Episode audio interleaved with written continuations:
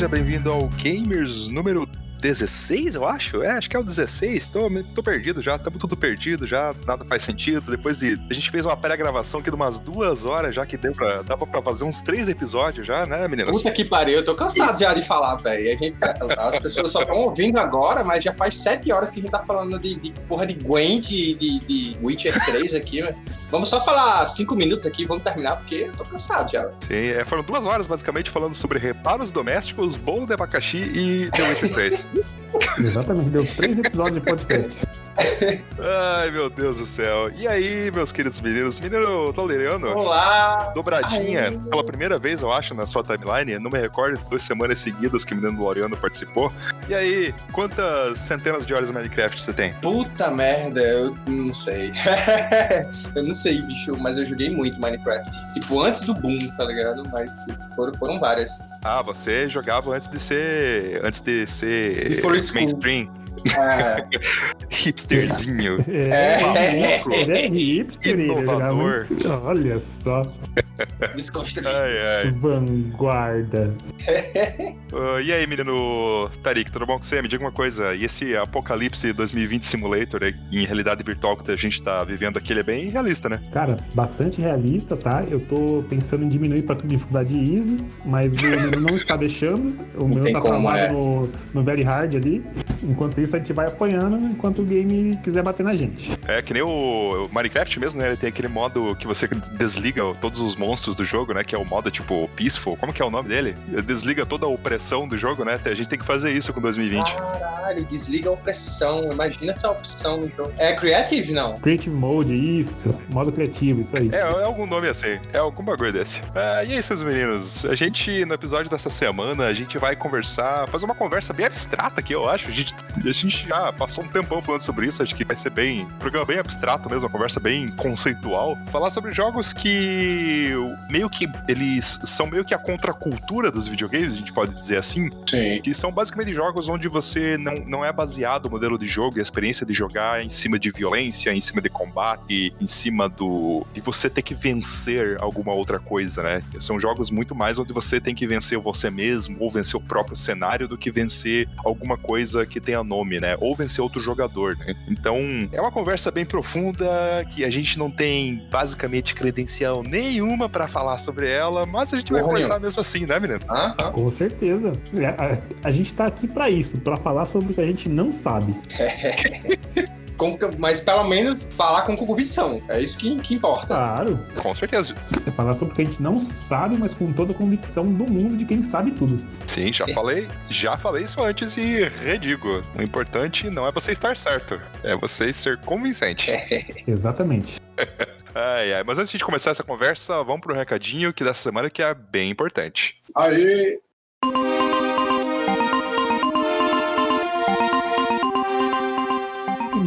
Recado rapidão.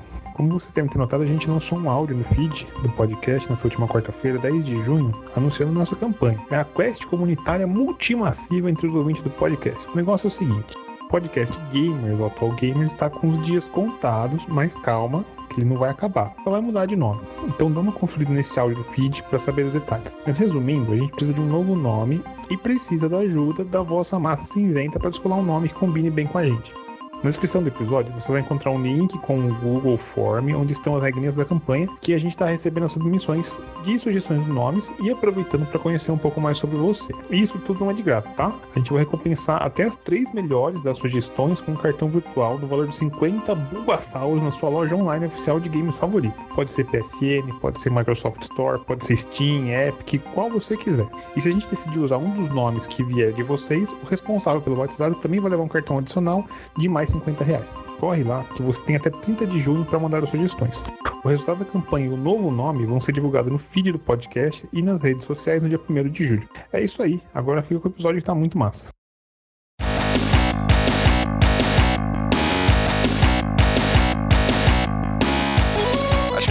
Começar essa, esse, esse assunto pensando em como que os videogames começaram, né? Se a gente for pegar lá no começo a, a geração de arcades, os videogames é, mais é, de início de geração realmente, né? A gente meio que teve uma transposição dos jogos analógicos, né? Dos jogos de tabuleiro ou dos jogos que, né, que jogos de cartas, jogos que a gente joga no mundo real, meio que uma transposição desses jogos ou de coisas da realidade, né? Tentar trazer é, elementos da realidade para dentro de um ambiente virtual onde você consegue é, trabalhar com aquilo, né? E no conceito de jogos, eu acho que existe também essa, essa discussão, é uma discussão parecida no, nos board games, é, de jogos é, onde o teu objetivo é vencer outros jogadores ou o seu objetivo é vencer o jogo. A gente vai acabar então meio que entrando no, nessa esfera de, de falar de como o videogame evoluiu através do tempo, né? Que como você nos falou, tipo, ele é uma transposição do que, do, dos jogos como a gente conhece antes da era digital, né? Por exemplo. Que sempre existiram, né? Que sempre existiram, que nem, por exemplo, nos primeiros videogames, se eu não me engano, é o Pong, né? Nada mais, nada mais é do que um ping-pong digital. Então a gente vai, vai, vai, vai ter que falar de como é essa evolução desde os jogos como, como transposição do mundo, do mundo físico, né, do mundo real, para o mundo digital. E em algum momento eles. É, isso também pode virar até um outro, outro episódio, um momento, ele passa de um jogo para uma outra experiência. E é, talvez seja um pouco desses jogos que a gente vai falar hoje aqui também eu acho que também existe uma certa é, distinção entre jogos onde você tem que seguir uma história e, e, vencer essa história, que é basicamente todos os jogos de ação, todos os jogos de aventura, RPG que a gente joga, basicamente são nesse sentido, que é como se você estivesse lendo um livro interativo e chega no momento que você fecha esse livro, esse livro acabou. E existem jogos onde você que define basicamente é, quais são os seus objetivos dentro do jogo, é, qual vai ser o seu envolvimento dentro daquele jogo, e que acabam geralmente sendo jogos é, onde a galera é, costuma passar tempo, basicamente. Jogos como uma experiência de relaxamento, uma experiência de lazer, né? São jogos que duas pessoas diferentes jogam o mesmo jogo, só que elas têm objetivos diferentes dentro desse, desse mesmo jogo, sabe? Sim, sim. Já vai pros Minecraft da vida, né? Conversa dá pra se esticar bastante. Mas eu acho que vai, vale a pena a gente citar isso, isso também. Mas assim, voltando, indo bem pro começo mesmo, você lembra dos primeiros jogos que vocês lembram que vocês jogaram, assim, sei lá, provavelmente foi na infância e tal. Vocês conseguem lembrar de algum um jogo onde o objetivo, ou não, não vou dizer nem que o objetivo, mas que a mecânica do próprio, do próprio jogo não era você matar, não é você destruir alguma outra coisa, ou você vencer diretamente outro jogador? Vocês lembram de algum jogo? Cara, então, o meu o primeiro jogo que eu joguei na minha vida, ele era. Inclusive, eu quero até é, linkar com isso que tu falou anteriormente, que é justamente o PVP e o PVE, né? Que tu tá falando antes, o jogador contra jogador e jogador contra o, o ambiente. E o primeiro jogo que eu joguei, ele é bem isso, ele é bem PVE, que era o Alex Kidd. Vocês manjam, né? O Alex Kidd. Claro, claro, claro. Uhum. O primeiro jogo que eu joguei na minha vida. E assim, ele apesar de ser uma plataforma e você tá ali é, mais interagindo, ele ainda tem. Você mata monstros, você tem que bater e tal. Então eu já comecei no mundo dos, dos jogos com essa visão muito de tipo, ah, não, eu tenho que combater, eu tenho que matar, eu tenho que destruir, digamos assim. Eu, sinceramente, não lembro qual foi o primeiro jogo, assim, que não envolvia algum tipo de combate, assim. Eu tentei puxar durante o dia, assim, durante a pesquisa que a gente fez aí e tal. E, cara, de antigamente assim, na época de moleque, Mega Drive, PS1, até PS2 um pouco demorou, assim. Eu não lembro, cara, de jogos que que quebravam esse, esse paradigma do, do herói contra o vilão, ou do jogador contra um, algo, um né? desafio né? intrínseco ou algo, sabe? Tipo, não lembro de jogos que quebrassem essa, essa. que transpusessem essa parede, sabe? Talvez, eu, talvez tenha um, sim, que, que eu, eu fiquei pensando que ele não tinha essa, essa, essa característica de é, o herói contra um, contra um inimigo específico. E talvez faça sentido para vocês, deixa eu concordam comigo, que é o Tetris. Ah, sim. O Tetris, cara, se você parar pra pensar, é o, é o jogo de videogame mais vendido, se eu não me engano, do mundo. Uh -huh. assim. É claro que contando todas as suas versões existentes, né, e tal, mas o Tetris, ele não tem um, um, um inimigo, né? A não ser que você considere você mesmo como, puta, aí já entrou um, um negócio filosófico, porque, tipo, o único, seu único inimigo, seu único obstáculo no jogo é sua própria habilidade de encaixar os bloquinhos. Sim. O objetivo dele é só você pontuar o máximo que você puder, e, tipo, ele não tem tempo, normalmente, o jogo não tem um... o jogo original não tinha um limite de tempo. Era só o, o espaçamento ali dos quadradinhos e quando você conseguia fazer antes de não tá mais nada ali, sabe? Mas me diga uma coisa, quando você. Eu não cheguei a jogar os Tetris originais, né? Eu joguei mais, mais pra frente, né? Dos Brick Game da vida, né? E, Isso, isso, isso. essas isso. coisas, né? O Tetris original, ele não ficava mais rápido de acordo com a sua pontuação? Sim, Cara, não- sei. sim. Eu- Porque o Tetris que eu conheço também é o do, é o do Brick Game. Que a cada ponto que você fazia, ó, acho que 100 mil pontos, ele aumentava o nível de velocidade. E quando chegava no nível 10 e você passava o nível 10, ele voltava pro nível 0. Sim, eu acho que tem duas coisas aí que dá pra, dá pra puxar nessa conversa. A primeira é o que você falou de o inimigo no Tetris é você mesmo. É, você é limitado não porque o jogo tá te punindo, tirando a parte da velocidade, que eu já chego lá, mas o jogo é sempre o mesmo. Existe uma certa aleatoriedade nas peças que, que caem, só que você é limitado pela sua capacidade de conseguir distribuir essas peças de uma maneira que na próxima jogada você tenha é, mais espaço para trabalhar, né? Então, no jogo não é o seu personagem que tá evoluindo, não é o seu personagem do Zelda que ganhou mais um coração, o teu personagem do, do, do Mega Man que ganhou mais um poder, não. É você no mundo real é o teu cérebro que evoluiu e você consegue jogar melhor esse jogo agora do que você jogou ele ontem, certo? Sim, sim, sim. Cara, e você falando desse jeito, e como o, os- os- a sua jogada, a jogada que você faz tem que ser pensada pra próxima jogada, até eu parando pra pensar aqui. Cara, o Tetris, será que ele foi o primeiro survival game? É, né? Porque o jogo ele vai te ele vai te ele vai te oprimindo com o tempo assim, né? Isso, É. é, porque, tipo, o objetivo do jogo é você sobreviver naquela partida o máximo de tempo possível pra aumentar sua pontuação. E, e meio que você morre, né? Tipo, você, o jogador perde ali o- o- a sua partida, ele morre, né? Sim, existe um game over. Você morre sendo só errado, né? Porque vai, Sim, vai sim. subindo, vai subindo, vai subindo, você vai ficando sufocado e você morre. Então, Sim. Ele não tem um objetivo específico, a não ser sobreviver o máximo tempo possível, né? Aham. E no final das contas você perde o jogo. E sim, eu acho que esse que é o, é o ponto que tira o Tetris da lista pra mim, porque ele é um jogo que, primeiro, é... você é punido, ou seja, você morre, não tem volta. No Tetris, quando você morre, o jogo acabou, é game over. Acabou, começa de volta. Só outro. Então o jogo ele te oprime. Eu acho que nessa conversa a gente vai ter vários, vários jogos que eles vão ficar meio que numa zona cinza. Só que eu acho que pra mim, pelo menos né, na minha opinião, o critério pra gente deixar ou tirar eles da lista é o fato do jogo oprimir o jogador. Eu acho que o Tetris, no Ah. caso, ele, ele sai por causa disso. Entendi. É, faz sentido. Mas continuando, você- vocês falaram dos jogos de vocês, né? Eu também, cara, eu pensei muito nos jogos que eu joguei na minha infância e no começo da minha adolescência e tal, pra tentar lembrar jogos que não tem, por exemplo, Mario. É, Mario é um jogo que tem uma camada colorida, infantil até, né, bem cartunesco assim e tal. Só que ele é baseado em você vencer monstros e vencer Sim. um cenário. Você tem que matar monstros, você tem que comer os monstros, você tem que, né, destruir, você tem que subjugar o próprio jogo, né, de, de certa forma. Uhum. Então, toda uma categoria de jogos que estão nesses adventures aí, na minha, na minha cabeça eles não entram. Eu acho que o primeiro jogo que eu joguei que realmente ele me mostrou que isso era possível no videogame, que eu acho que já dá pra começar a conversa sobre esse tipo de jogo, foi eu acho que o SimCity 2000 no PlayStation. Uhum.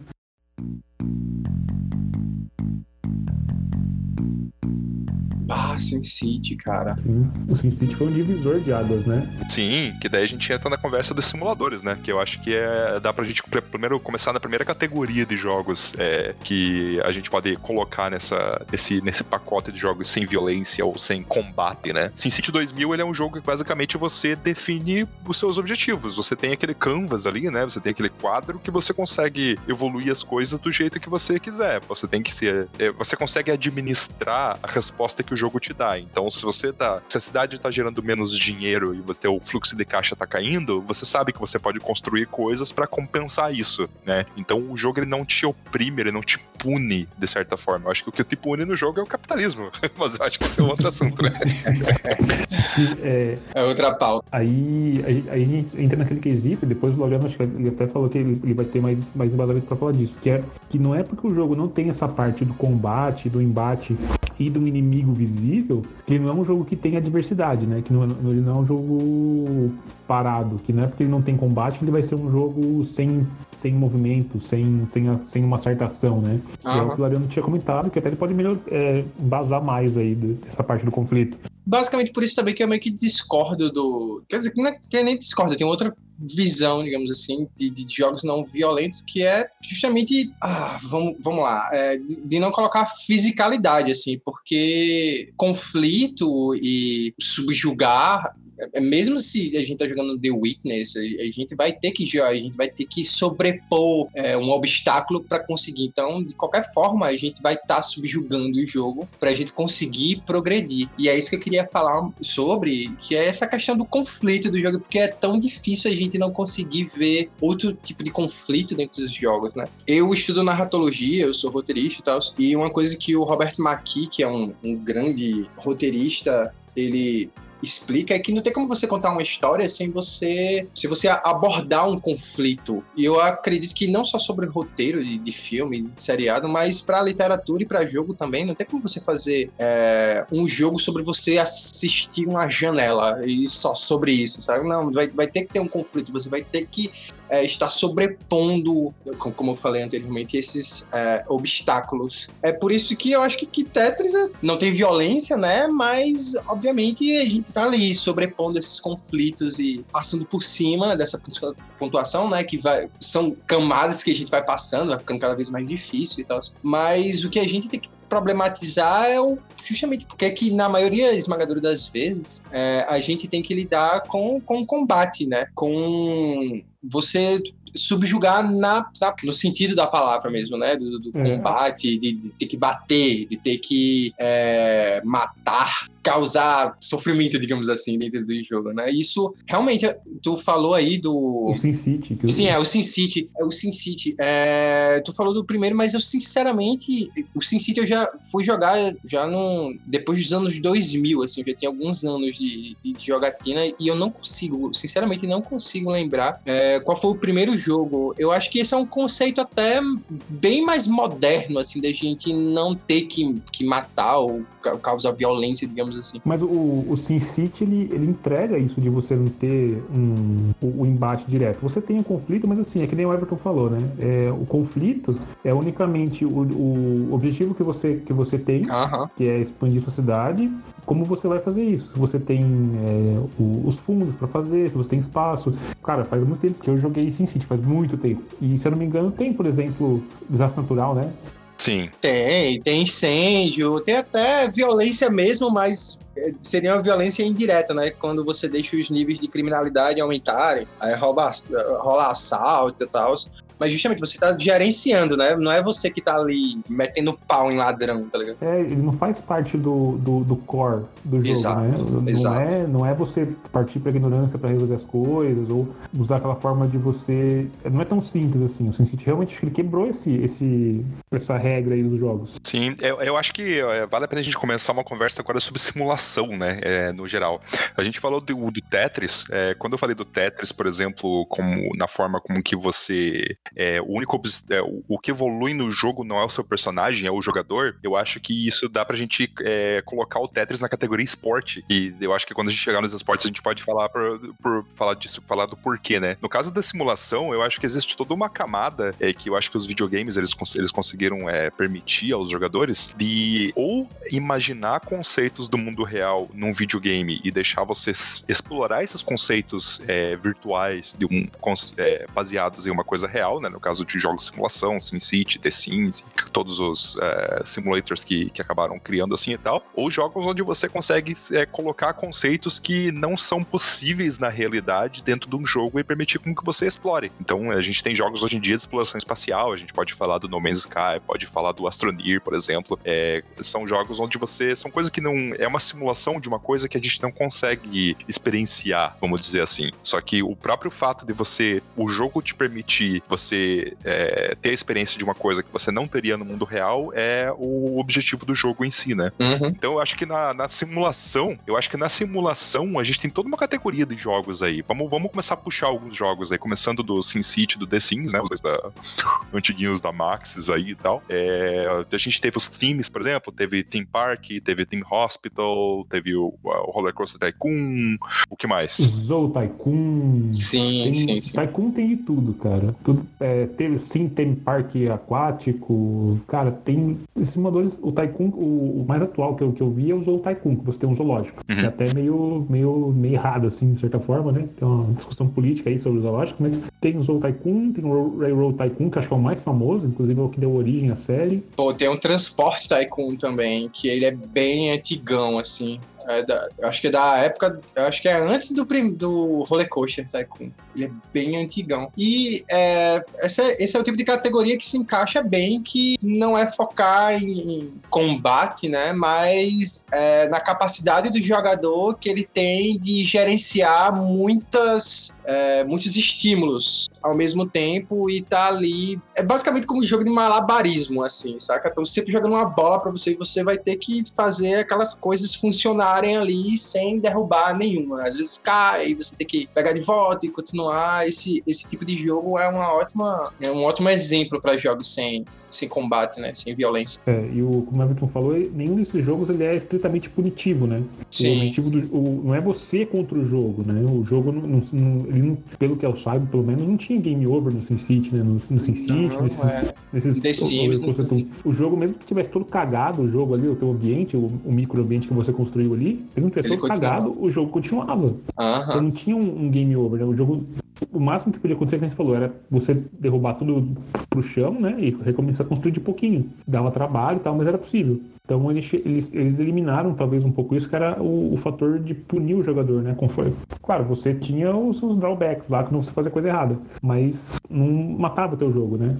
Literalmente, assim falando. É, no caso dos simulators, eu acho que daí a gente vai pro lado de todos os eh, simulators modernos que a gente tem, né? Que basicamente pegaram o conceito de qualquer coisa do mundo real e fizeram um simulador, né? Incluindo o simulador de cabras, né? Um jogo que o menino Tarik gastou muito mais horas do que ele deveria nele, né? Com certeza. Com Só prazer que no caso ainda. do Goat Simulator, eu acho que o, o tesão do jogo é você fazer coisas que uma cabra não conseguiria fazer, né? Sim, exatamente. É, É, tem os Family Simulator da vida, tem o jogo que. O querido Gilberto, que não tá aqui hoje, mas ele é viciado no, nos Euro Truck Simulator da vida também. Sim. O, eu jo- jogo o Mud Runner, que é o simulador de caminhão no barro. Cara, recentemente eu dei uma testada e olha só que interessante, porque justamente parece que se é simulator, eles excluem é, a violência. Inclusive num jogo que era pra ter violência, mas não tem, que é o Drug Dealer Simulator. Caralho. Como sei se assim? vocês. É, pois é, não sei se vocês souberam, mas tipo, saiu recentemente, é, é, tipo. Pra quem não sabe, drug dealer é tipo traficante, tá? É traficante simulator, tá ligado? E não tem porrada. Quer dizer, tem, mas justamente não é o jogador. assim, o, o máximo que você faz é correr da polícia, saca? Tipo, você tá querendo é, passar as drogas assim pra galera de madrugada e o bairro que você joga, ele tá. Porra, não é quarentena, é. Ele tá em toque de recolher. Então, se a polícia pegar você, você vai correr loucamente e a, e a polícia vai correr atrás de você. Mas até assim, tipo, não tem violência, digamos assim, por parte do jogador. Você só tem que fugir, você só tem que correr. Mano, que, que idiota, velho. Assim, é, e o pior que o jogo é até, tipo, assim, é, pensando por parte do, do game design, ele é até bem feitinho, assim, Meu saca? Tem, Deus, tem, tem, tem muita coisa, assim, que dá pra, pra você elaborar, assim. Mas, obviamente, não é, não é pra cidadão de bem, assim, saca? É bem controverso o jogo. Mas, mesmo assim, até um jogo de traficante, ele não tem violência. Você é só um dealer, assim, você recebe, você distribui e você gerencia, digamos assim. Eu vou ter que dizer que o Gold Simulator era mais violento, hein? Que, que a cabra podia atacar. Pior que A é. cabra, a cabra podia atacar as pessoas nas fases, mandar É. uma cabeçada na galera, fazer a galera voar. É, É. O Gold Simulator é um jogo. Apesar Mais de um jogo violento, mais violento do que. Olha só. É, é mais violento do que traficante simulator. É. Pior que é, cara. Nossa, que insano, eu nunca tinha chegado nesse insight, cara. Gold Simulator é mais violento. Tenha medo das cabras. É, mas uma coisa que eu acho que, é, dentro do que eu falei antes, eu acho que eu quero só trazer isso de volta, que tá- acho que dá pra gente tirar o jogo da zona cinza, é, existe a opressão nesse jogo. Como você falou, apesar de não Sim. existir a violência em si, é, o jogo basicamente ele luta de volta contra você, sabe? Ah, com certeza, você se fode. O jogo ele se defende de você, vamos, vamos colocar dessa forma. Então existe uma certa opressão contra o jogador. Sim, sim. Então eu acho que na- na- nessa linha invisível e bizarra que a gente tá definindo nesse episódio, a gente meio que pode deixar ele de fora nesse sentido, eu acho. O que, que vocês acham? Faz sentido. Agora ficou até um pouco mais claro pra gente dividir, que é o não, é o jogos que não é você contra o videogame, o videogame lutando de volta. Um termo muito bom esse. O videogame lutando de volta contra você. Sim, sim, ficou muito claro agora. É, dentro desses de simulação, pra trazer os mais modernos, eu acho que tem mais algum que vocês queiram comentar de algum jogo mais, algo mais recente. Eu falei, por exemplo, dos espaciais, dos Astronir, da vida e tal. Eu acho que o Laureano jogou Astronir, né? Fala um pouco sobre ele aí.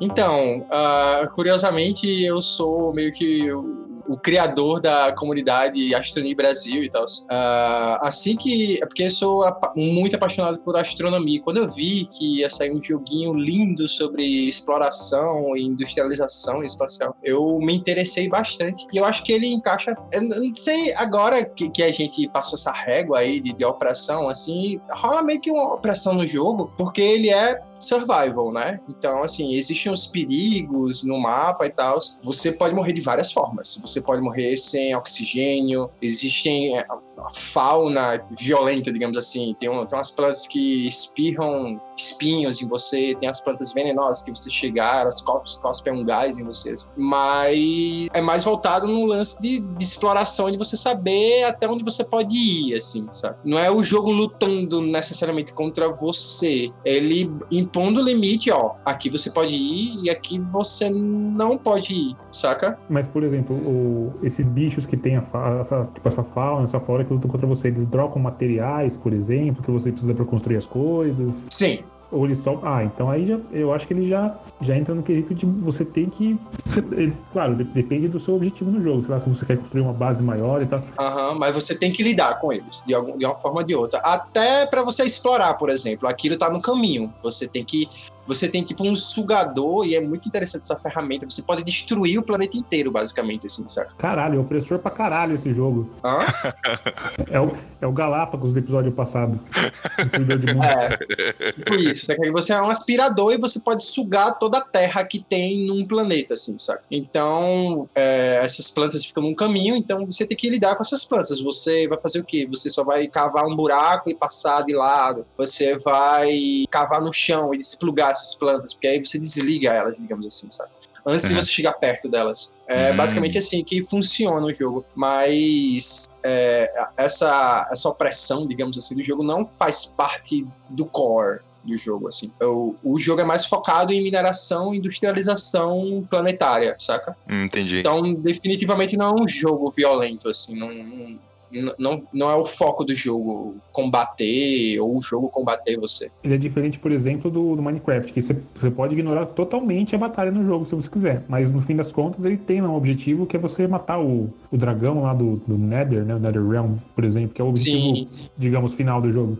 É, em Minecraft você constrói armas, né? Em Astronia não, você só constrói ah. ferramentas para lhe ajudar a, a, construir, a manipular o mundo. Ele é bem mais essa categoria de jogo que o Everton falou anteriormente, que é o sandbox, né? Aquela caixa de ferramentas que o jogo dá na sua mão. É, obviamente tem os perigos lá, você precisa ter uma construção, uma, você precisa de um incoming ali, um, um um fluxo de oxigênio que você não, não pode. É... Ficar sem, né? Exato. É, você não pode ir para longe da sua base sem oxigênio, por exemplo. Você vai colocando uns, uns canos uns fiozinhos de oxigênio, aí você vai conseguindo explorar cada vez mais longe e tal. Ele é mais focado assim, é um jogo bem mais contemplativo também, de exploração, assim, do que você ter que destruir as plantas e as plantas destroem você e tal. Não, é. Então, então só pra meio que assim, por, da minha visão, eu achei que o Astroneer ele ficou meio no, na área cinza ali, ainda no. Sim. Apesar de ter a opressão ali tudo mais, que de uma certa forma meio indireta, mas ele não é voltado pra, pra experiência jogar jogador contra o videogame. Né? O jogo hum, não. não. Não, tem essa, essa. Ele não é um antagonista do, do, do jogador, né? Não, é. Ele é, é, justamente ele, ele. Eu acho que ele é, pertence a essa área cinza, porque ele é um survival, mas ele não é um survival. Uh, nossa, cara, como o Rust, por exemplo. O Rust, você. Você só se rasga naquele jogo. Até quando você tá offline, você se fode, tá ligado? Porque alguém pode chegar na sua base e destruir enquanto. Nossa, mano, eu. Como é que eu vou me expressar assim, sem, sem ser tão agressivo como eu sou normalmente. Mas aquele jogo é tipo um crack, mano. Vai tomar no cu aquele jogo, tá ligado? Eu, eu amei e depois eu parei, porque, mano, eu ia dormir pensando, caralho, então vão, vão me atacar, tá ligado? Tipo, virou um terror psicológico na minha vida, aquela merda. Tá Laureano, eu vou me expressar de uma maneira não tão agressiva. O é um crack que me viciou, uma droga, eu tô viciado, é, tá me matando. Pra, pra você ver, isso foi o, eufemismo, porque ele é bem pior mesmo, assim, sabe? Porra. O Astroneer passa longe disso. Ele, ele é survival, ele realmente. Você tem que lidar com, com perigos, assim, mas ele é muito mais suave, digamos assim. Então eu acho que ele, ele, ele pertence a essa área cinza mesmo. Agora vamos para um outro tema, um outro, uma outra categoria de jogos, que são os jogos de puzzles. É, puzzles, no geral, é meio que uma resposta fácil, assim, para jogos é, sem opressão, né? Sem, sem violência, é. sem combate, sem opressão no geral, né? A não ser que o jogo, ele te puna de alguma forma caso você não consiga vencer, ou que o jogo te impeça de avançar ou de fazer outras coisas e explorar o jogo, vamos dizer assim, verticalmente, é, enquanto você não vencer aquele puzzle em específico. Então, puxe alguns puzzles da memória aí pra gente tentar, tentar categorizar eles, tentar discutir um pouco sobre eles aí. Cara, é que aí no, no quesito puzzle, por exemplo, eu acho que dá pra até abranger um pouquinho mais, como por exemplo, inclusive um até que é bem punitivo, que é, seria um, um o Walking Dead, vai, o jogo Walking Dead da Telltale. Ele. Ah, sim, é. ele, ele, não entra na categoria de resolver quebra-cabeças é, especi é, no, no, no, no, termo estrito da palavra, né? Mas você tem que fazer as ações ali, descobrir como faz, como faz algumas coisas. Em algum momento do jogo, quando você não executa o puzzle, digamos assim, da maneira correta, o jogo te mata, né? Porque faz parte da narrativa ali, com zumbis e tudo mais. Você pode morrer em alguns momentos, se eu não me engano engraçado, tu falando disso, eu, eu me lembrei do Stanley Parable, que para mim é um puzzle, mas é como se ele fosse um puzzle narrativo, saca? Quebra-cabeça ali é a história e você tem que lidar com as peças da história e saber como é que você vai resolver essa, esse quebra-cabeça. Eu acho que, entrando pro lado do Stanley Parable, eu acho que ele já vai entrar na, no, no, meio que no próximo bloco, que é quando a gente for falar sobre os Walking Simulators, né? Sim, sim, sim. Sim. No caso dos puzzles em específico, eu acho que um que dá pra gente começar a conversa sobre eles aqui, que é um jogo mais moderno, é o The Witness. Quem aqui jogou The Witness? Eu não joguei, mas eu tenho um grande interesse. Eu cheguei a ver só o trailer, só não, não joguei. Fala pra gente. É, o The Witness, ele é o jogo novo do Jonathan Blow, que é o cara que criou Braid, o famoso Braid. Ah, sim, hum, cara. Caralho, muito porra. Bom muito bom Que também é um jogo que, apesar dele ter a violência, é um jogo onde a, é, tudo, é tudo meio subjetivo, né? Ele meio que cai uhum. na. Ele, Metafórico. É, ele pode até cair na categoria de meio puzzle, meio walking simulator, mas nem vamos entrar nessa.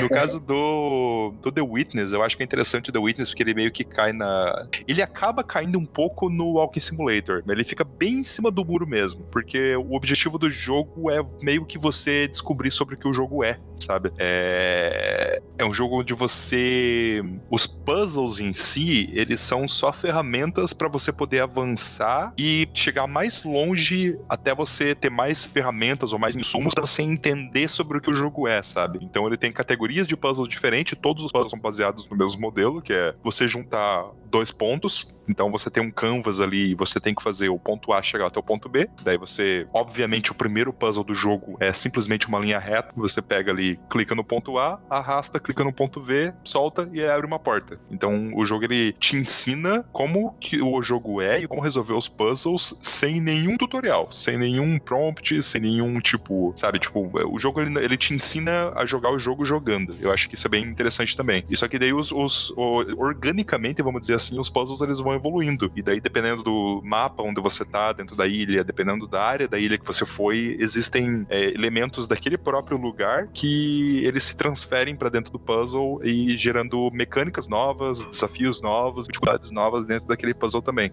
Então é, vale bastante a pena, assim, porque no, no, no caso do The Witness, apesar dos puzzles eles começarem a chegar num ponto que eles são difíceis assim e tal, é, você sempre tem a opção de você simplesmente virar as costas para aquilo e fazer outra coisa, sabe? Tipo, é, ir para alguma outra área ou simplesmente explorar a ilha, assim, porque o, o lado walking simulator do jogo é muito grande, assim, sabe? De você tentar entender o que, que é meio que tudo aquilo que você tá jogando, o que, que é aquele cenário onde você tá. E você descobre segredos, assim, fazendo esse tipo de coisa e tal. Então ele meio que ele cai nessa. Só que não indo tanto pro lado dos walking simulators, é, quais são os outros jogos é, de puzzles especificamente que a gente pode falar? Cara, tá, tem um puzzle, cara, que eu acho assim fantástico. É, tem pra, pra Android, no, no, pra PC, na Steam, cara, é maravilhoso. Eu acho que vocês devem conhecer que é o Maquinário. Eu ouvi falar. Cara, é um jogo. Cara, a Manita Design é a empresa Eu amo muito Backyard. Cara, é um joguinho bem simples, assim, simples assim, tipo, ele é um jogo pequeno, não é um jogo muito grande, mas o design dele é muito bonitinho, assim, tipo. Sim. É, um, a história de um robozinho, né? Que ele tem que. É um, é um puzzle. Você tem que. É um puzzle um point and click, né? Você tem que ir ligando o ponto A, ponto B, que nem você falou, através de umas ferramentas, tem que ir descobrindo os quebra-cabeças. Mas o design do jogo é muito interessante. Não tem nenhuma fala, assim, tipo, específica. Os, os robôs do jogo falam. É, num, desenhadinho. desenhadinho, tipo, é, é. é, muito bizarro, é muito bizarro assim, mas, cara, é um jogo bem leve para ser jogado. Sim. Não tem essa opressão. É, o, o, que te, o que te dá raiva de vez em quando é, é só bater cabeça para descobrir como, como, entender qual é a lógica do jogo. É, porque o jogo Cara. também ele não, ele tem um tutorialzinho no começo para explicar que, ó, você pode combinar, você pode combinar itens, né, no geral. É, você combina item no inventário e você aumentar e abaixar a perninha do, do robozinho. É, é um tutorialzinho tipo o mais simples do mundo. De resto. Exato. E para você interagir, você tem que chegar perto. O jogo só uhum. explica essas três coisas. O resto você Isso. tem que descobrir. De resto, se vira. É, como é que cada fase funciona e como é que você vai interagir com eles. É maravilhoso, velho. A Manito Design é uma empresa muito foda. A trilha sonora é incrível do Thomas Dvorak e o jogo é todo desenhado à mão. Então é uma cara, obra de é arte muito incrível. Bonito, cara. É um jogo muito é, bonito. É, é vale muito a pena. Mas o, o, jogo ele tem o conceito de você perder, de você morrer, sabe? Do jogo ele te punir de alguma forma se você não conseguir resolver os puzzles ou se você fizer alguma coisa errada você só fica preso lá. Você não é, consegue. Eu acho que para não falar, para não falar que não tem, eu acho que no, nos momentos finais do jogo ali, conforme o, a, a história avança, no último momento do jogo, no último é, é... se eu não me engano, tem alguma coisa assim. Mas é só por causa Sim. da narrativa. Mas durante o jogo todo não tem isso. Uhum. É, você, se, você, se, você não conseguir resolver o puzzle, você só fica parado. O jogo você pode voltar para as áreas anteriores, você pode voltar até o começo do jogo, mas você não morre assim no, durante o jogo, sabe? Você fica só ali. É um jogo que ele não, não tem essa, essa. O jogo não é seu antagonista, sabe? Você não, você não tem tempo para resolver as coisas. Você pode uhum. levar o tempo que você quiser para fazer ali. É, e não, o jogo não te mata, sabe? É diferente, por exemplo, do. Você ia precisar o Portal, né? O Portal uhum. é um jogo de puzzle, que você ia comentar. O, eu joguei muito o 2. O 2 eu miletei, inclusive, no Xbox 360. Foi maravilhoso. Ele tinha um modo co-op. Ele é um jogo de puzzle, né? Tem todo quebra-cabeça, não tem a parte de tipo Bom, tem, né? Tem um antagonista no, no jogo. Ele é um jogo de puzzle, mas ele teve um. Ele tem um, um foco num conflito ali, né? Você tem Sim. o seu personagem, que é o. Seria o mocinho, e você tem a GLaDOS, que é a vilã, né? Ele, ele, tá, ele tá com um pezinho aqui e um pezinho ali, se eu não me engano. Sim. E só uma observação: no, no portal você joga com uma menina, não é a mocinha, não. Com a mocinha. Sim, ah, é, é verdade, é uma mocinha. É, como, não, não tem nome, né? É só. Eu acho não, que não tem nome. E o, o, o, o bolo é uma mentira? Outro puzzle que eu acho que vale muito a pena a gente comentar e até por não ser uma das plataformas que a gente comenta muito aqui, é o Monument Valley, cara. Mobile. Monument Valley. Ah, é verdade. Monument Valley mudou a minha vida em relação a, tipo, levar o mobile a sério como plataforma. E é incrível aquele jogo, cara. Até a forma do, do como os puzzles funcionam, assim, que são ilusões de ótica, né? Uhum. São puzzles maravilhosos, assim. É outro jogo extremamente lindo também. Ganhou vários prêmios de design, a porra toda. E é super tranquilo, assim, player versus environment. Você só tem que entender como é que funciona cada, cada puzzle e progredir na história lá da princesa. Então, é muito bom o Valley, né?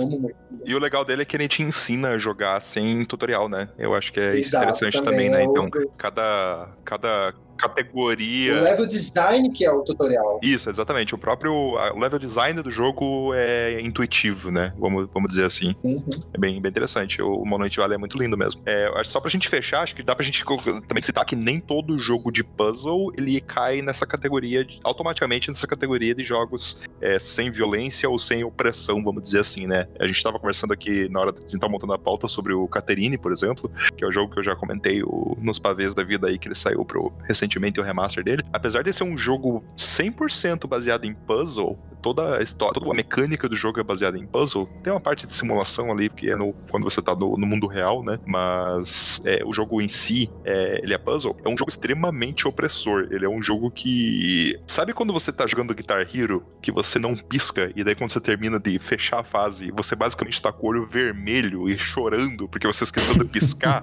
de tão. De tão.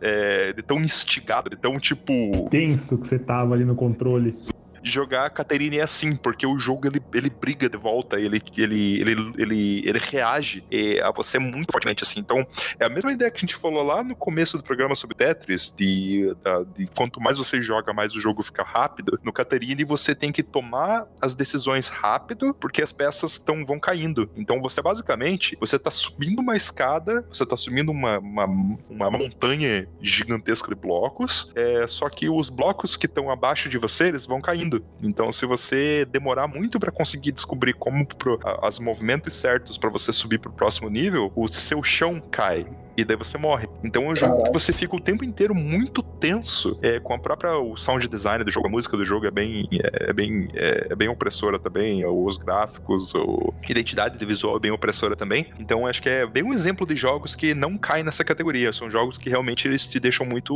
muito tenso assim, sabe? Então é, é eu acho que eles nesse, brigam de volta. Eles brigam de volta, né? Vamos dizer assim. Tem mais algum uhum. outro jogo que vocês lembram que, que cai nesse mesmo, nesse mesmo pacote? Ah, essa linha tá que tem muito jogo que não é puzzle, mas eles se aproveitam dos puzzles, né? Que é o Tomb Raider, alguma coisa assim. Mas aí tem. São jogos já que os jogos já brigam de volta e só incremento ali com, com puzzles mesmo, mas são jogos de puzzle. Pô, eu não, não consigo pensar aqui em um puzzle opressivo, digamos assim. Tem um puzzle que não sei se ele fica na, na área cinza ou não, que é aquele Keep Talking Nobody Explodes. Nobody Explode. Vocês sacam esse jogo? Ah, é aquele que você tem é que... Da bomba. Da bomba que você tem... Isso, você tem que ele é um jogo meio que offline, né? Que um dos jogadores ele não, ele não joga, né? Ele não tá jogando. É, couch op. Quer dizer, se bem que dá pra. Tipo, um jogador baixa o PDF em um canto e o outro jogador fica com a bomba, né? Então meio que dá, dá, pra, dá pra jogar. Sim, só explicando pro, pro Tarik e pro ouvinte, né? O é, Keep Talking About Explodes é um jogo que você. É, existem dois papéis no jogo. É como se você tivesse uma equipe de. de, de... Esquadrão antibomba. Desarmamento de bomba. Esquadrão antibomba, exatamente. Então, o jogador que tá jogando de fato, que tá com o controle do videogame, ele é a pessoa que tá desarmando a bomba. Os jogadores que estão ajudando essa pessoa, eles estão não jogando o videogame, eles estão lendo meio que o manual do jogo. Então, por exemplo, você, como jogador, você é, vê ali, sei lá, uma, uma linha vermelha. Você não sabe o que aquilo significa. Então, o jogador que não tá jogando, que é o que tá te dando suporte, que tá com o livro na mão, vamos dizer assim, ele tem que procurar rápido o que, que aquilo significa, para te dar um Exato. insumo para quem tá jogando saber se, por exemplo, você deve cortar aquilo ou se você deve apertar aquele botão. Porque daí, dependendo do. Mas que caralho, velho. Dependendo da bomba, por exemplo, você tem muitos elementos ali que você tem que é, é, ter a ajuda de quem tá com manual do jogo que tá, que tá com o livro, dizer assim, né? Pra dizer, ah não, aperta isso aqui, é, clica três vezes ali e corta o fio branco, por exemplo sabe? Então, é, ele é um jogo que é mais uma experiência cooperativa, só que eu acho que não é o jogo em si que te oprime. Eu acho que é a própria capacidade de você resolver um problema junto de outra pessoa que é a questão opressora. Exato. Então, acho que Exatamente. Ele, então, acho que ele fica nesse, nesse pacote, no caso. Sim, sim. E, e aí ele volta um pouco porque eu falei lá no começo do episódio que o videogame passou do, do da experiência de, de só um, um videogame game, ali, de, um, de, um, de um jogo só, né? Pra, pra uma experiência, já não é mais só um jogo, né? Tipo, é, ele passa. Ele, você tem um, um, outro. Claro que o intuito no final é sempre se divertir, né? Com alguma coisa, mas não é um, uma experiência tão simples como era antigamente. É botar uma fita ali, ligar o videogame e fechar, terminar, terminar a fase e matar o chefão, né? Ele já passou pro. O videogame já passou para um, um outro patamar, assim, como, como entretenimento. Sim, eu tava conversando com a, com a minha namorada sobre essa pauta desse, desse, desse programa aqui pra tentar até pensar alguns jogos que a gente jogou recentemente, assim e tal. Ela até comentou sobre o Overcooked, por exemplo. Ah, sim. Uhum. Só que daí a gente ficou pensando apesar do Overcooked ele ter, ter toda a coisa cooperativa, ele é basicamente um jogo de você gerenciar, né? É meio que um gerenci... é um simulador de cozinha onde você tem que gerenciar os pedidos que estão vindo com a sua capacidade de poder é. resolver eles assim e tal. É, existe você perde do jogo, né? Você é, o jogo ele, ele é, vamos dizer assim, cada vez que você joga é a mesma fase. Então você tem que basicamente ficar melhor, melhor, melhor, melhor até chegar no ponto que você vence aquela fase e pode ir para próxima. Ou vence é, ou consegue as estrelas que você quer, né? É, então ele para mim, ele eu acho que é um jogo que ele te ele te oprime de certa forma, ele meio que te pune demais. Eu vou é, talvez possa colocar dessa forma. Mas pelas próprias mecânicas do jogo ah, mesmo, sim. sabe? Overcooked te pune demais, velho. Sim, com certeza. Os cli... E assim, o Overcooked, ele tem, se tem. Ele não é um simulador, né? No, no, no sentido da palavra. Mas tem uma coisa que ele, que ele, ele recria com muita fidelidade, e eu posso falar porque eu trabalho com, no ramo de restaurante, é o prato atrasando, aí você nadou para fazer um negócio ali, que começa a entrar mais pedido, quando você vê tem 10 pedidos, você não consegue entregar nenhum, e o cliente começa a xingar e fala que vai embora, é. queimou e perdeu. Cara, é aflitivo é. igual trabalhar numa cozinha, cara. É muito aflitivo, porque começa a te dar ódio que você precisa fazer, sabe? Tipo, tem que entregar e não dá tempo. Cara, é muito igual o sentimento de aflição que o jogo passa. E o, nesse, restaurante. Né? Cara, é, é muito. Claro, respeitar as devidas proporções, né? Porque você tá lidando com comida de verdade e tal, mas, cara, é, o, o, sentimento é muito parecido. A aflição que você tem de querer entregar os negócios e não conseguir. A urgência. E você começa a embananar cada vez mais, cara, é muito foda. Agora indo pra, talvez para a última categoria de jogos que a gente vai é, conversar aqui hoje, né? Essa é uma conversa gigante demais, né? A gente vai tentar meio que delimitar, né? Onde que ela, onde que ela acaba aqui, mas ela expande demais, né? Então, é, tem muita coisa que, que ficou de fora. Mas eu acho que vale pra gente falar sobre alguns walk simulators, que são jogos basicamente onde você explorar o jogo faz parte de você descobrir qual que é o objetivo do jogo em si, sabe? Tipo, você meio que descobre sobre o que o jogo é jogando e explorando ele. É um jogo onde é muito subjetivo o que, que é o propósito do jogo. Então é. Menino Loreno, você jogou Stanley Parable, né? Sim. É uma, uma geral, por exemplo, sobre o que, que é o Stanley Parable. E da gente pode falar de outros jogos é, partindo daí. Porra, a, o desafio é falar do jogo sem falar, porque justamente a experiência é você jogar do zero sem saber, assim. Mas tá, como é que eu vou explicar sem, sem dar spoiler, né? Como que o jogo começa?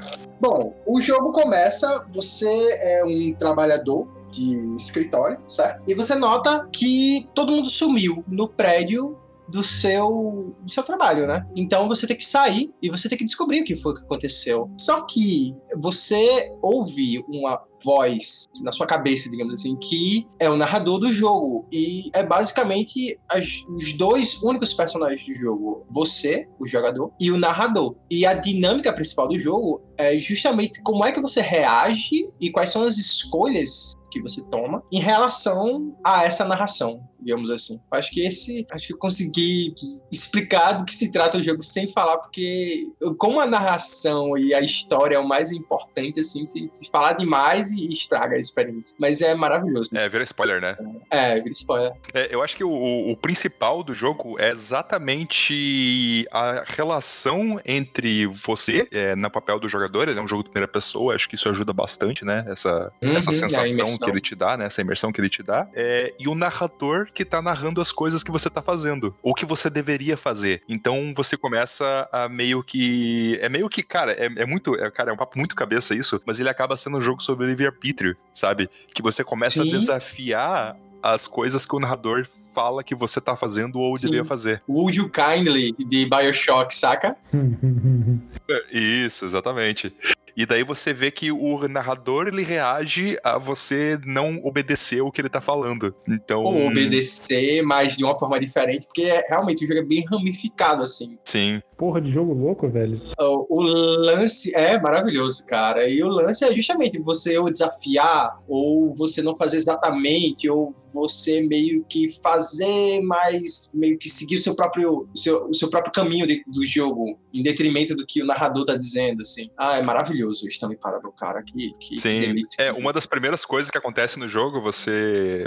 Isso não é spoiler, né? Mas é, tá bem no começo mesmo. Você tá chegando num corredor, daí o narrador fala: Ah, e Stanley tá andando no corredor. Aí você você abre uma porta, daí você vê duas portas, uma na esquerda e uma na direita. Aí o narrador fala: Ah, Stanley chegou, é, chegou numa sala e viu duas portas e decidiu entrar na porta da esquerda. E você tem a opção de entrar na porta da direita. E daí você, como jogador, você fica pensando: será que eu não posso entrar na porta da direita? Será que é. É, eu tenho que entrar na porta da esquerda? E é meio que o primeiro ponto que você começa meio que questionar o que, que é o jogo, sabe? Então é. Caralho.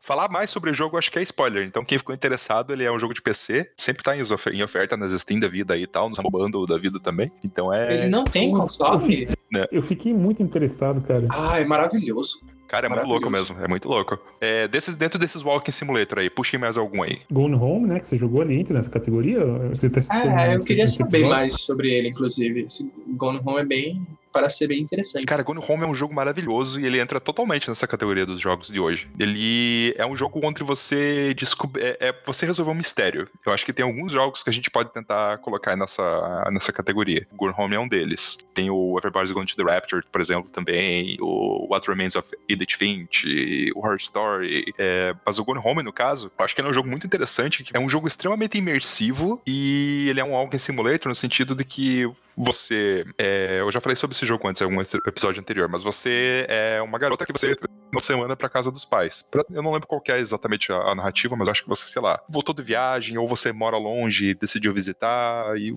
beleza o jogo começa com você entrando dentro da casa deles. E é um casarão, assim, dois andares e tal, aquele casa, típico casarão americano, assim e tal. É, só que logo que você entra em casa, você vê que eles não estão em casa. E daí você, tipo, meio que entende que não tem ninguém em casa, sabe? E você explorar a própria casa começa a te dar a ideia do que sobre o jogo é, sabe? De você, tipo, mas por que, que eles não estão em casa? Aí você vai explorando os cômodos. E tudo no jogo é extremamente bem feito, assim, sabe? É casa de verdade. As coisas, assim, são muito bem trabalhadas. O cenário é muito bem é, construído de uma forma que aquilo parece uma casa de verdade mesmo, sabe? Você pode interagir com todos os papéis que você vê, coisas assim e tal. Em algum momento no jogo você descobre que tem um mistério envolvido ali de por que, que eles não estão em casa. E daí o meio que o jogo confira é você tentar descobrir, tentar resolver esse mistério, sabe? O que foi que aconteceu, né? Isso, que é o, é, que é o que foi que, é, o, que, o que foi que aconteceu com alguém específico, né? Então ele é. Ele é uma. Eu vou dizer que ele não é um jogo, é meio bizarro isso, mas ele é meio que uma experiência, assim, sabe? Que você começa, Nossa. você resolve aquele mistério e o jogo acabou, sabe? E você pode continuar com a sua vida, assim. Num, o desafio é você resolver aquele mistério, não é você ganhar da fase, não é você matar alguém, não é. Ele é uma. Ele seria, ele seria quase uma, um, uma história interativa, quase, né? De, como se cada um vai jogar de um jeito, talvez. É... Claro que o mistério final é sempre o mesmo, mas é... as pessoas vão interagir de maneiras diferentes com o jogo e não deixa de ser uma história. É... Você não vai jogar ele de novo, correto? É diferente, por exemplo, de um jogo que você continua jogando para fazer é, outros objetivos, conquistar mais pontos e tal. A nível de replay, né? Então, é, a nível de replay. Talvez não seja um jogo com uma replayability tão alta. Ele se assemelha muito tipo a um livro. Você, é, que é um livro diferente, que se você.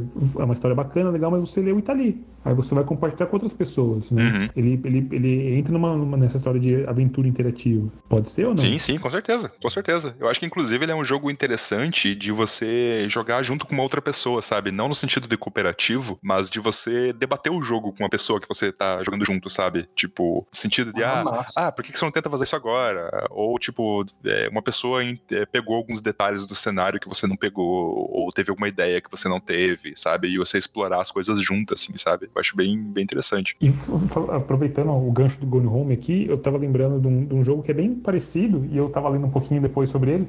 A galera chama ele de Go, é, Gone Home no espaço. é um jogo que tem, tá no, no, é, no Xbox Game Pass, que é o Tacoma. É um, é um Walk Simulator também, numa base numa estação espacial. Dizem que é bem interessante, e agora com todo esse papo aí, eu fiquei interessado nesse tipo de jogo. Eu provavelmente vou baixar pra ver qual é que é. Porra, é engraçado. Eu acho que existem exatamente uns três jogos que é, se assemelham com, com esse conceito que tu falou. É esse Tacoma, o The, Deliver Us the Moon, que eu dei uma, uma testada rápida, que também tá no, no, no Game Pass. Uhum. PC, não sei se tá no, no Xbox mesmo. E o Adrift, Não sei se vocês ouviram falar também. Não. É, é tudo Walk Simulator e você tem que meio que ver o que aconteceu e tal. É engraçado, eu não, não tinha notado antes, mas e isso e é no espaço também, todos os três. Tá ligado? o Delivery to the Moon, eu dei uma sacada rápida, é, é meio que daqui a umas décadas, quando eles descobrem que um isótopo na Lua, um negócio assim, que resolve a crise energética. Aí, depois de uns anos, a transmissão eletromagnética que traz a energia da Lua para cá, para a Terra, ela para. Aí você é um astronauta sozinho que tem que ir lá para essa estação. Primeiro você vai para a estação espacial e depois você desce para a Lua mesmo para descobrir o que foi que aconteceu. E ele é só o walk simulator mesmo, você só anda, é, aperta nas coisas, lê muito log para ir descobrindo o que foi que aconteceu. O Adrift eu não eu não jogo, não cheguei a jogar, mas eu vi o trailer que é, ele é mais como se fosse vocês assistiram Gravidade? Sim.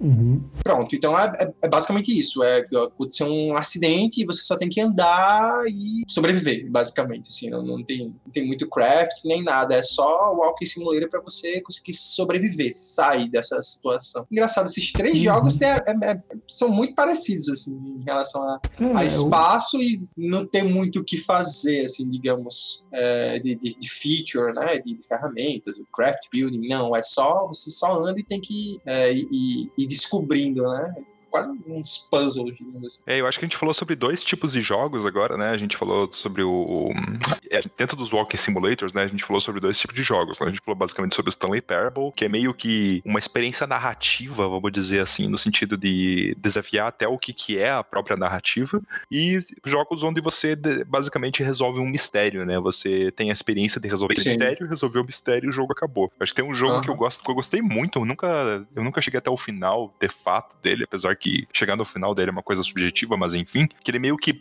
gravita entre esses dois é, temas e introduz uma pitada de até terror, vamos dizer assim, que ele é o Assemblance. Sim. Que eu, eu coloquei ali na pauta, acho que vocês não, não, não chegaram a jogar e tal. Eu acho que o Tarik até ficaria interessado nesse, nesse jogo. Ele é basicamente na, na mesma ideia do, do Stanley Parable, você basicamente você não sabe o que está acontecendo quando você começa a jogar. Você fica meio que questionando se aquilo que está acontecendo está acontecendo mesmo ou sobre o que, que é o jogo de fato, porque você basicamente, tipo, tá numa meio que numa base, alguma, alguma parada assim, que tem um computador. E você loga nesse computador e o computador fala com você. E daí você começa, tipo, dar comandos pro computador. Você tem, é, é, vamos dizer assim, cenas, você tem é, arquivos que você consegue abrir. E quando você abre esses arquivos, ele abre portais na sala, assim. E você cruzando esse portal, você meio que é introduzido alguma cena. Uma cena que você entende que é uma cena é, que aquele personagem que você tá jogando, ele experienciou na vida dele, sabe? Tipo, momentos marcantes da vida dessa pessoa. Oh. Só que ele acaba meio que. É, as coisas acontecem tão.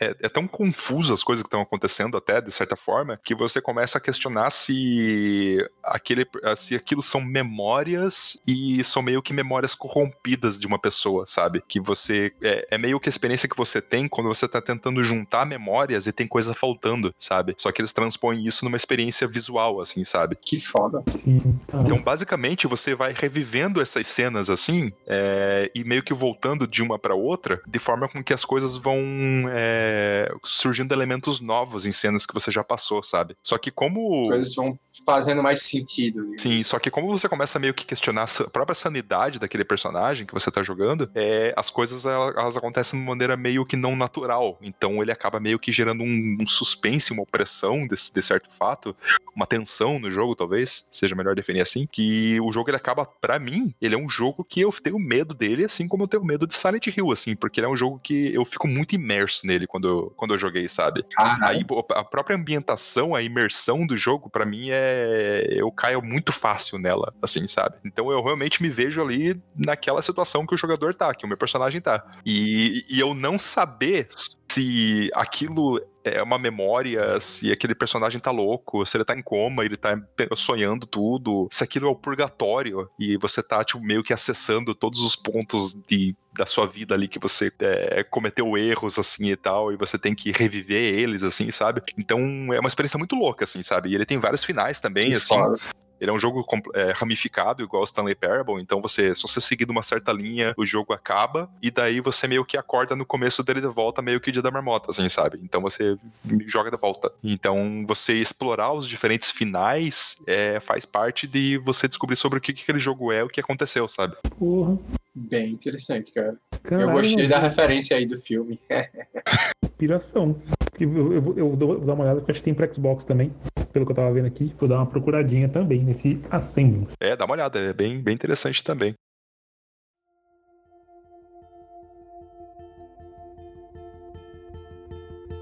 Tem mais alguma menção honrosa que vocês querem comentar aí, meninas? Pode ser não só de, de Work Simulators, mas agora fechando a conversa mesmo, é alguma menção honrosa que vocês querem trazer aí de jogos que ou tão, ou ne- ne- nessa categoria que a gente tá delimitando, ou que acabam ficando na zona cinza? Cara, é, eu vou achar, até vou fechar minha opinião sobre todos esses jogos, assim, só pra dizer que, tipo, o recado que fica, assim, é que, tipo, a galera que tem um pouco de. de- não que é, seja regra isso, mas a galera que tem preconceito com, com videogame, ou se você conhece alguém que tenha preconceito com videogame, porque acha que é uma coisa de meio besta, de criança, eu acho que esse episódio foi bem pra, pra, pra dar uma, uma ideia de como o videogame pode ser muito mais do que uma, uma diversão, é, um lazer, assim, meio bobo, sabe? Não é só Uhum. se divertir um joguinho bobo. Se quiser mostrar pra galera, tipo, eu até eu acho até o videogame é, um- é uma alternativa de, de, de lazer, assim, que, que muita gente. Se conhecesse essas opções, gostaria tanto quanto gosta, por exemplo, de assistir uma série e tal. É, o recado, cara, o videogame é muito mais do que a galera tá acostumada. E um, um jogo que eu acho que a galera dá pra é, ingressar, é, quem, quem não curte muito videogame nesse tipo de mundo, é o Life is Strange. Tem uma temática mais adulta, não é um jogo que tem violência realmente, igual como a gente tem comentado, não tem uma- um sistema de opressão assim e tal, mas nem por isso ele não deixa de ser um jogo com uma temática adulta, com porra, uns papos bem sérios, assim, de falar sobre depressão, sobre suicídio. É muito doido, tem umas reflexões muito fodas e em si é um jogo muito bom também. Vale muito a pena para quem nunca jogou ou que não conhece, que não joga videogame, quer apresentar, quer fazer seu namorado começar a jogar videogame. Life is Strange é uma opção legal. Acho bacana ou recomendação. hein? Isso aí, menino Laureano. É, é, a minha consideração final, digamos assim, é justamente pedir para as pessoas se interessarem mais por esses tipos de jogos que não são tão óbvios, assim, porque eu acho que a maioria esmagadora dos jogos envolve violência, justamente porque a gente já tá tão acostumado com aquilo de ter, de ter que matar, de ter que subjugar, que tá, se a gente só procura isso, é só o que vai ter, né? Então, é, explorem essas outras alternativas, porque valem muito, muito a pena mesmo. né? Inclusive, até dessa forma aí que o próprio Tariq falou, assim, é, são uma ótima porta de entrada, digamos assim, para o mundo dos jogos. Sim, e aí já, já fechando o meu raciocínio também, vou deixar duas dicas aqui. A primeira é que eu acho que tem uma barreira de entrada muito pequena, assim, é, porque eu acho que é um jogo muito fácil de qualquer um começar, que a gente tá jogando aqui, que é o próprio Animal Crossing. Por mais bobo que o Animal Crossing seja, ele é uma experiência que, assim, ele checa todas, basicamente, todas as checkboxes aqui das conversas que a gente falou hoje. Ele é um jogo que você define os seus próprios objetivos, é um jogo sobre crafting, exploração, sobre simulação de alguma forma, é, não existe opressão no jogo, não existe violência no jogo, é, é muito mais sobre o que você quer fazer e meio que uma transposição de como que o mundo de verdade funciona, né? Que eu acho que a simulação, ela meio que, que dá esse, esse quê pro jogo, eu acho bem, bem interessante também. Ele tem uma barreira de entrada muito pequena, assim, cara. Qualquer pessoa pode começar a jogar ele e, e se interessar, assim. Eu acho, eu acho bem interessante nesse sentido. E pro lado dos jogos de mistério que a gente comentou, só que um jogo que não é Walking Simulator, mas que tá nesse lado de você resolver um mistério, que eu acho que é um jogo bem diferentão, assim, que eu acho que muita gente é, é, gostaria, assim, de, de, de jogar. É, eu queria falar sobre o Her Story. Alguém jogou? Não, eu tô ligado qual que é. Vi, vi, vi bastante coisa sobre ele. É, eu não joguei, mas eu saquei. Eu joguei bem pouquinho sobre ele, mas eu, eu, eu sei basicamente sobre o, o- como que o jogo é. Assim, imagina que você trabalha numa delegacia e você é, sei lá, um investigador, alguma coisa assim e tal, você tá tentando resolver um crime. E você tem lá vários depoimentos, várias entrevistas, né? É depoimentos no caso, né? É, de pessoas, especialmente de uma, de uma pessoa envolvida nesse jogo, que é uma mulher, nessa história, né? Que é uma mulher. E você começa a assistir essas fitas. Então você tá na interface de um computador. Então você clica na pastinha ali e você clica lá é, na gravação 1, gravação gravação 2, gravação 3. E daí, é, assistindo essas fitas, é, você meio que trabalha como uma pessoa de verdade trabalharia. Então, essa pessoa cita, por exemplo, ah, porque ah, o cunhado dela daí fez isso, parará, parará. Aí você vai na pesquisa, uma barrinha de pesquisa que existe naquele simulador ali. Aí você, como um próprio. Como você faria na vida real, né? Você começa a puxar elementos dessas, desses depoimentos e você consegue, e você consegue meio que pesquisar dentro do banco de dados daquela, daquela delegacia, vamos colocar dessa forma, por essas palavras-chave que você identifica nas entrevistas, nos depoimentos, no caso, e começa a achar outros vídeos. E você começa a tentar meio que des descobrir ou desvendar aquele crime, aquele mistério, para tentar descobrir, puxa, será que ela tem, ela tá envolvida? Será que ela não tá envolvida? Será que essa outra pessoa tá envolvida? Será que, né, tipo, meio que quem é o assassino, assim, sabe? Então é uma experiência bem interessante mesmo, que ela meio que até transcende o, conceito do que o, que o Tari comentou antes, né, sobre o que, que é o jogo, né, de fato, né? Então trazer uma experiência bem, bem inovadora nesse sentido. Hum, olha só. Parece, parece bem interessante. Story. Isso, Her Story. A história dela. E é uma tecnologia, né, que, que não é nova, né? Que é feita com, com filmagens reais, né? Isso, vale a pena lembrar. Ele é feito com, com filmagens reais, então tem atores ali e tal, né? São, são vídeos de fato que você assiste. O jogo, o jogo em si, o conceito todo dele, né, é bem diferente, assim. Ele, ele tá bem. Ele tá muito mais pro, pro que você falou de uma, de uma, uma aventura interativa do que, um, do que um jogo mesmo, né? É bem doido. Sim. Sim. Isso aí, vamos. Acho que a gente fechou essa conversa aqui, uma conversa bem etérea, vamos falar assim, uma conversa bem abstrata, subjetiva, né? Porque é realmente. A gente tá falando sobre subjetiva. o conceito, né? Do que, que é o jogo, pra gente falar uhum. sobre por que, que todos os jogos que a gente conhece, não vou dizer todos, né? Mas a maioria esmagadora dos jogos, eles são baseados no mesmo conceito de você vencer, de você subjugar, de você matar, de você derrotar algum outro elemento no jogo, algum outro jogador, o próprio jogo em si. Então, a gente fez esse papo meio cabeça aí pra tentar pensar em jogos que, que ou modelos de jogo que fogem dessa, dessa fórmula, né? E se você discorda de tudo isso também, pode ser que você discorde, né? Porque pode ser que a gente tenha falado um monte de bobagem aqui, pode ser também. Vai saber, né? Conta pra gente se você discorda, se tem games a acrescentar, se tem jogos mais doidos que esse que a gente comentou. Ah, com certeza a gente deixou muita coisa interessante de fora e seria interessante que vocês complementassem, continuassem essa conversa, trazendo mais jogos pro, pro papo, né? Isso aí, já deixamos o recadinho antes e repetimos agora. Segue nós no Twitter, entra no nosso grupo no Zap Zap e, e compartilha lá com a gente o que você achou dessa conversa e quais são os jogos aí que você acha que transcendem esse, esse, esse modelo de jogo tradicional violento e, né, e combativo e cheio de combate e, e, todas essas coisas aí que a gente falou. Sei lá, não sei falar mais. A gente tá três horas aqui, três gravação fechada, corrompida depois. Tomei dois litros d'água gravando esse episódio. Puta, né? Tô morrendo de vontade de mijar. É isso aí. Já deu, né, pessoal? Falou, aquele abraço. Chega. Falou. Valeu, falou.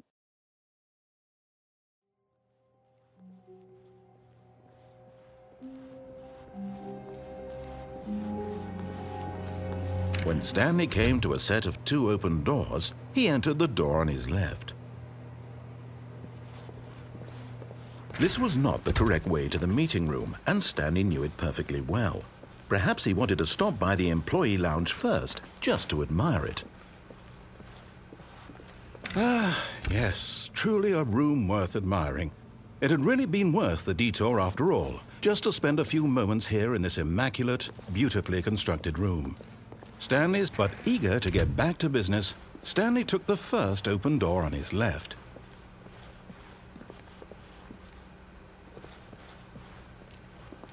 Stanley was so bad at following directions, it's incredible he wasn't fired years ago.